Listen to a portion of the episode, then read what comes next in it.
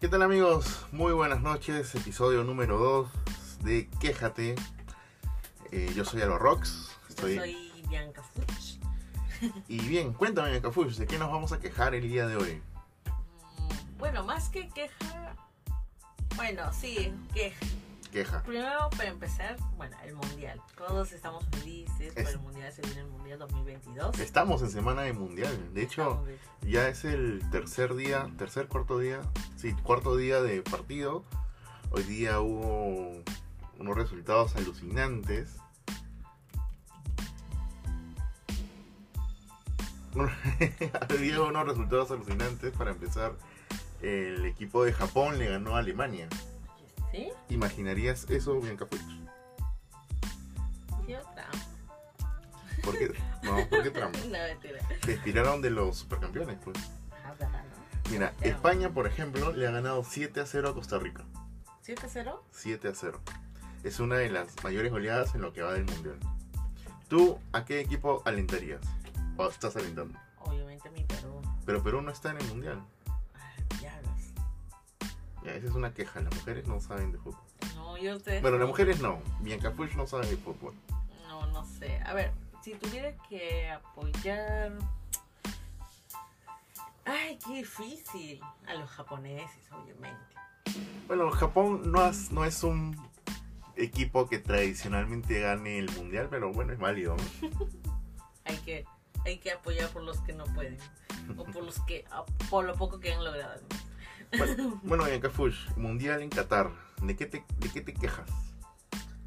Bueno, ¿O qué cosas has encontrado que te, has, que te ha hecho quejar? eh, eh, o sea, he encontrado de verdad datos perturbadores Ajá. sobre Qatar, sobre el estadio, que, que se dice sobre todo, ¿no? De que, no, o sea, de que muchas personas han muerto, o sea, y que no solamente han muerto, o sea, ni siquiera les han pagado, no les han, no les han dado nada a esas personas y, Es y, y la verdad es que eso me apena mucho y eso va en contra, pues, de, de los derechos humanos. Y la verdad es que me apena mucho que las personas que a pesar de eso, o sea, no hagan o no digan nada, pues, o sea, como que se quejan, pero ya es como que ya les vale porque al fin y al cabo es el mundial, ¿no?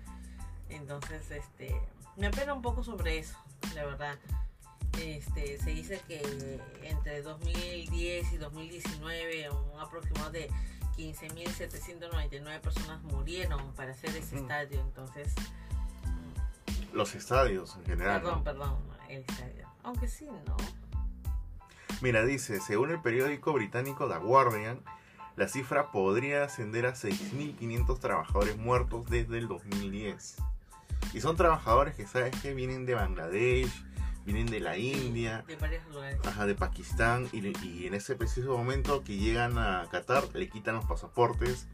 eh, y dicen, bueno, vamos a trabajar por lo mínimo y muchos, muchos de ellos están encerrados pues en un cuarto donde duermen 10, 20 personas y pues son condiciones laborables deplorables. Mm. La verdad que sí, la, la verdad es que me, me da vergüenza, me da vergüenza ajena, la verdad. Me, me, me causa mucha tristeza de que esto esté pasando y no se puede hacer nada.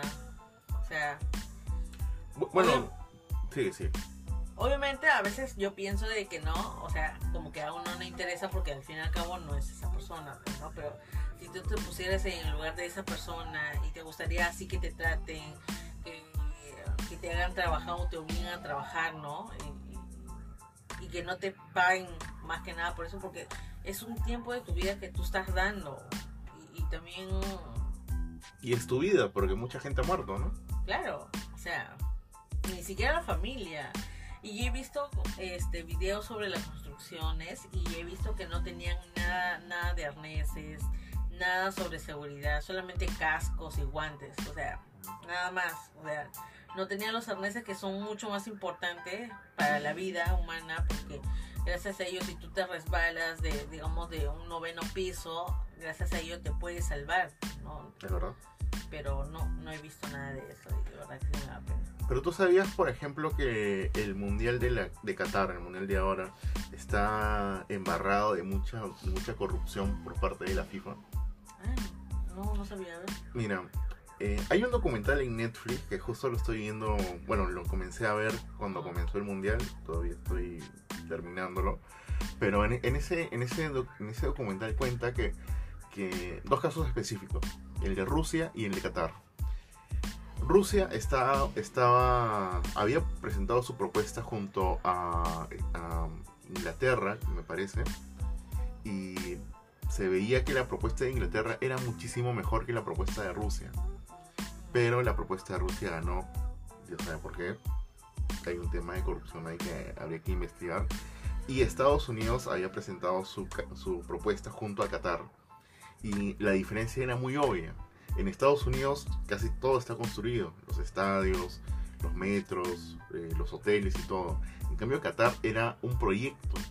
O sea, en Qatar no había eh, metro, por ejemplo. En Qatar no habían estadios para una determinada cantidad de personas. En Qatar no habían hoteles para los para, para ir para turistas, pero para la gente, toda la gente que iba a ir no iba a alcanzar. Así que Qatar era un proyecto y Estados Unidos era, digamos, la realidad. Pero tú sabes el billetón que se manejan los jeques, pues hizo, hicieron lo que quisieron y salieron la y salieron ganadores pues de la propuesta. Según el documental, eh, cuando Joseph Blatter, que es el que era el presidente de la FIFA, anuncia que el ganador de la propuesta para el Mundial de 2022 es Qatar, en ese momento sintió temor, porque ya era muy evidente que un país que tradicionalmente no sabe nada de fútbol, o no sabe mucho de fútbol, pues organice un mundial y que tenga una propuesta que aún era en proyecto, pues era bien, bien difícil, bien complicado. Así que había mucho dinero de por medio. como siempre. Todo el dinero. Pero bueno, pues, no importa si haces infeliz a los demás y si ganas dinero. Pero bueno, ¿qué se puede hacer? ¿verdad? Las autoridades, eh, ordenaron la cifra porque solamente pudieron calcular 6.751 trabajadores fallecidos, pero porque limitaron el- el- la investigación que tenían que hacer. Es como que está en proceso de investigación y pudieron contar es- ese monto y había más, pero no lo limitaron, o sea, no, no les dejaron proceder con la investigación.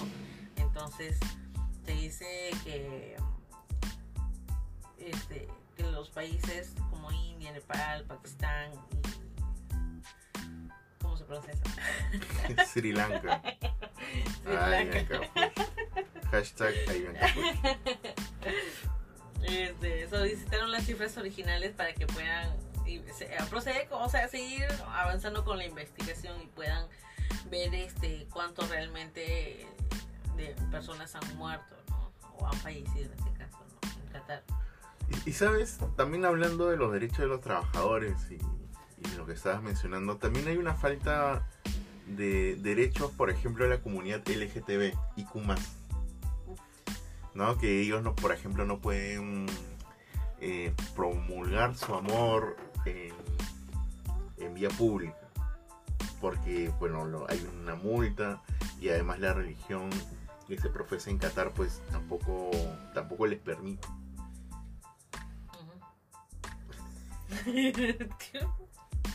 ¿Tú qué opinas de la comunidad LGTBIQ en Qatar?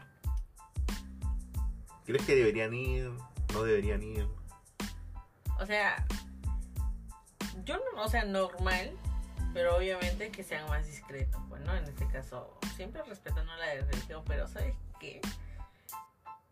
O sea, así, en lo personal, que, que vaya y hagan lo que quieran, porque si no respetaron los derechos humanos, menos van a respetar. ¿Quién no respeta? O sea, si yo digo, si un país que no respeta este sobre los derechos humanos, no, o sea, ¿yo por qué tengo que respetar sus reglas? O sea, te estás rebajando a un nivel, pues, ¿no? Claro, yo sé. Pero lo haría con mucho gusto. No yo, pues, obviamente traía a mis amigos de esa que son medios así. Traemos banda, todo, hacemos recuelo ahí en, la- en las calles. Bueno, es verdad que Qatar decidió, de- por voluntad propia, abrir sus puertas al mundo. Y, y eso significa, pues, de que la gente haga muchas cosas y se excedan límites en, La verdad es que sí. en- en las calles, en, en- en tu país, pues. Es como que Qatar es un es- ha sido un país cerrado, bueno, no, no cerrado por el comercio ni eso, ¿no? sino por, por la religión que prohíbe muchas cosas eh, y decide así de- debido al mundial poder abrir las puertas y poder que la gente venga y eso implicaba un montón de cosas, ¿no? entre ellas que la gente haga un montón de alborotos. He visto videos, por ejemplo, en TikTok que, que no te permiten llevar alcohol a Qatar. O sea, Ah, en la misma aduana te lo quitan. Y, mu- y mucha gente, sobre todo latinoamericanos, este, han podido pasar el alcohol, eh, botellas de, o perdón, latas de Heineken, de cerveza, envueltas en, en, en un, en un sticker tipo Pepsi. ¿Así? Sí, y he visto, le he visto hoy en la mañana y me pareció increíble, pues, o sea, era lógico de que iban a llevar alcohol, como sea. Yo, yo he visto este un video sobre que un chico pasa con su maleta o sea, y, y, ¿cómo se llama? y supuestamente en su brazo, o sea, en, en la parte de su mano tenía la chompa, como si estuviera agarrando su maleta y, y tuviera la chompa nada más, ¿no? En, en la mano. Pero con una vez que pasó, abrió y ahí estaba, o sea, de- debajo de la chompa estaba la bebida. Oye, tremenda botellaza que se había llevado. Han llevado tequilas, han Tequilas, llevado claro. cervezas, han llevado, han llevado de todo. Es que era obvio, pues, que la gente se debía llevar. Rompan las reglas, la verdad es que sí. No tanto como rompan las reglas, pero era obvio. ¿Pero qué es eso si no? Si no es romper las reglas, ¿qué es? No, tú estás diciendo rompan las reglas, como un No, llamado. Ellos rompen las reglas, pues. Eso sí. Eso dije. y bueno, pues. Y, y por último, ¿tú sabías que hay una restricción en Qatar hacia las mujeres? Ah, sí, más o menos. A ver, explícame. Por ejemplo, según lo que estoy viendo en el portal de Amnistía Internacional, dice las mujeres seguían estando discriminadas en la ley y en la práctica. En virtud del sistema de tutela masculina continúan siendo ligadas a su tutor, es decir, que la mujer le pertenece al varón. Y en, y en el caso de las religiones musulmanas pueden tener, me parece, escriban en los comentarios si me equivoco, pueden tener hasta cuatro esposas, Sí, sí he escuchado sobre eso. pueden tener sus cuatro babies, Sus cuatro. como Maluma. Oye, Maluma no fue a la, tocar el mundial, ¿no? ¿O sí no. fue? Mm, No, No, sí fue para la in- ¿Sí? inauguración. así no lo vi. ¿No lo viste No, por me ahí? perdí. O sea, estaba trabajando. no lo vi. Estaba trabajando. Pero no, no lo vi. Dice, además, en el caso de las mujeres, de los derechos de las mujeres, eh, siguen necesitando permiso de su tutor, es decir, de su esposo o su padre, en el caso no sean casadas, para tomar decisiones claves como casarse, estudiar en el extranjero, con becas públicas, trabajar en algunos puestos del gobierno, eh, viajar al extranjero hasta cierta, hasta cierta edad y recibir servicios de salud reproductiva. Es decir, no pueden ponerte tu té de cobre. Imagínate, necesitan permiso. Para todo eso. sí. O sea, Claro, es su cultura, Si yo estuviera allá, no me caso. pero si estuvieras ahí probablemente ya hubieras estado influenciada desde pequeña. pues, ¿no? No, pero O sea, ni cuenta te daría realmente. Para eso existe el internet. Ah, esa es una buena pregunta. No sé si en internet se ha abierto, pero mm, ¿Será? no sé, no, no he estado ahí. Dice igual que se les dificulta el divorcio, las mujeres divorciadas eh, no tienen la tutela de los hijos o de las hijas. O sea, tú como mujer, ¿qué opinas sobre esto? O sea, es- o sea, yo- bueno, puedo pensar muchas cosas, pero es un poco difícil. O sea, si el papá pues, se va a hacer responsable de porque criaron a un niño es No son difícil. jeques árabes, pero no tienen camellos, todo.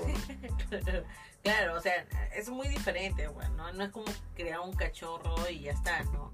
No, es un bebé que, que va a ser el futuro de la familia, más que nada, ¿no? Y si no los cuidas bien, entonces, este, la educación más que nada, o sea, no sé cómo será. Por ejemplo, acá en Perú, es, tú sabes que los padres mayormente son las madres los que nos quedamos con los bebés, los padres son un 0,1%, según mis cálculos. Ya lo contaste. Este, pero siempre somos las mamás las que estábamos, pues no. No voy a decir que todas las mamás son buenas, porque no, siempre también hay mamás que son descuidadas, pero sí, este, son mayormente las mujeres, pues, ¿no? Entonces, allá no sé cómo será la cultura. Debe ser. ¿Tú, tú quisieras viajar a Qatar alguna vez? No, Nica, ¿Por qué? no quiero. Con, to- con todo lo que, con todo lo que sea de allá, no, gracias. No quisieras, si te regalan un, si un jeque árabe te regalan un viaje, No, no irías. Bueno. Donde sí quisiera ir es a otro lugar.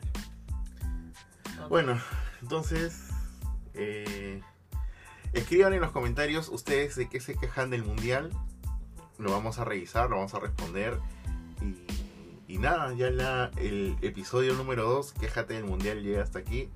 Suscríbanse, suscríbanse a los canales de podcast. Si lo están viendo en YouTube, también suscríbanse al canal de YouTube. Estamos en Spotify, y estamos en Anchor y estamos en Apple Podcast. Y nada, ¿con qué cierras, Bianca Fuch? Bueno, pues, este, no, no, este, comenten, comenten por favor de qué, o sea, qué opinan sobre el mundial, este, qué, qué es lo que piensan sobre, sobre todo este tema, ¿no? Y, y bueno, la canción del mundial estaba muy buena también, lo he escuchado hace poco, Ahorita lo acabo de escuchar. sí, la- hace poco, pero sí, lo he escuchado, está muy buena. Por un momento pensé que era Maluma la que había ganado, dije no, o ¿Quién sea, ganó? escuché, escuché, pero no, es este chico. no, eh, ¿Quién? Dios mío. ¿Quién? ¿Cómo se llama, ahí ya, ahí ya, dice, ahí ya, ahí ya. ¿Dónde está su nombre? Bueno, se pasó la hora. Carajo. Se nos va la hora en la cabina de internet. No, no, no encuentro. Ya se ya fue, ya fue. Bueno, escríbanse de qué más quieren quejarse y nos vemos en el próximo episodio de Quéjate. Chao.